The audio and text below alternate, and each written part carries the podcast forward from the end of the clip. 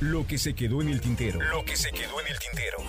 Con Víctor Hugo Sánchez. 30 años de memorias y recuerdos del mundo del espectáculo. De lo que me contó Francisco Gabilondo Soler, Cricri, y la historia que le antecede. Vale la pena llegar al final, créeme.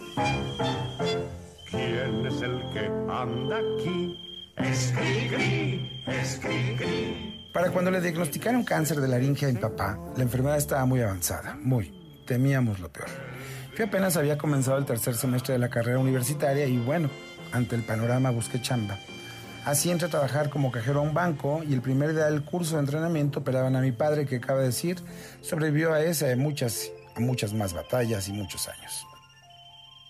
Como ya no era urgente que yo le entrara con mi cuerno a los gastos familiares y como solo tenía dos trajes, regalos de un tío y dos camisas de vestir, jaja, esa frase me parece tan absurda siempre como si la otra ropa fuera de desvestir.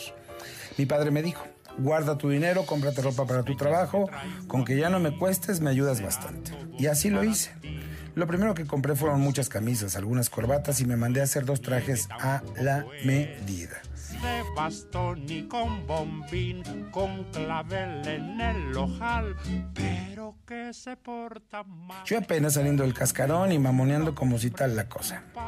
La aventura del banco duró poco y para fortuna mía, al banco llegó Beatriz Sánchez que pretendía cobrar un cheque con una identificación, su credencial de reportera del Heraldo de México. Y no, no se lo pagué, pero fue pretexto para que ella regresara con una credencial oficial y yo le dijera, estoy estudiando comunicación en la UNAM, pues tenemos una vacante de reportero. Ve, pregunta por mí yo te recomiendo con el jefe. Eso fue un jueves y el viernes estaba yo tocando la puerta de ese diario. Historias más, historias menos. Comencé a trabajar, a ir a eventos, curiosamente, por andar trajeado y muy acá, pues comenzaron a enviarme eventos nocturnos, elegantes, hasta que un día una impresionante lluvia me impidió acudir a unas entrevistas. ¿Cómo que no llegaste al evento? Estaba lloviendo mucho. ¿Te imaginas si dependemos de la lluvia o el clima para que vayas a trabajar? Una más y te largas del periódico, cabrón. Llueve, llueve. Llueve, llueve. Previo aviso, pues no hay engaño. Y así, una tarde de agosto, cayendo una torrencial lluvia en Ciudad Universitaria, y pues con todo y todo tuve que ir a un evento donde Pesime, periodista cinematográficos de México, que presidía mi jefe en el Heraldo, le entregaría un reconocimiento a Francisco Gabilondo Soler Cricri. Es decir, no había manera de faltar ni de pedir ayuda a los colegas que me pasaban la nota o algo así. Como pude, llegué al Rafaelos, un restaurante famosillo en los ochentas porque su dueño salía en muchos programas de TV hablando de comida y hasta haciéndole al actor. No era de tremenda elegancia, pero en aquellos años todos andaban de traje, muy elegantitos y yo no seré la excepción, salvo que, sin dinero para un taxi, sin transporte público eficaz, llegué al evento hecho una sopa literal escurriendo. Pensaba que al verme mi jefe me mandaría de regreso a mi casa y no, no fue así. Ponte a trabajar, hay muchos actores para entrevistar y te encargo a Cricri. Todos me miraban, no feo, lo que le sigue. Apenas si podía escribir porque mi ropa escurría agua, así que decidí meterme al baño y medio secar mi ropa para poder trabajar. Un mesero me ayudó y me dio servilletas de tela para absorber el agua.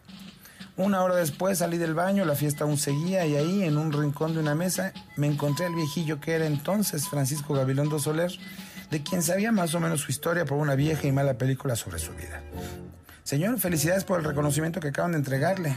Va, ¿perdón? ¿No le hace feliz que los periodistas lo reconozcan? Los periodistas, como la gente, no me entienden. Oiga, el legado que deja a los niños. ¿Ve? Mis canciones no son para niños, nunca lo fueron, solo algunas, pero me etiquetaron en eso y no me dieron oportunidad de hacer algo diferente. Y le digo algo. A los pinches escuincles.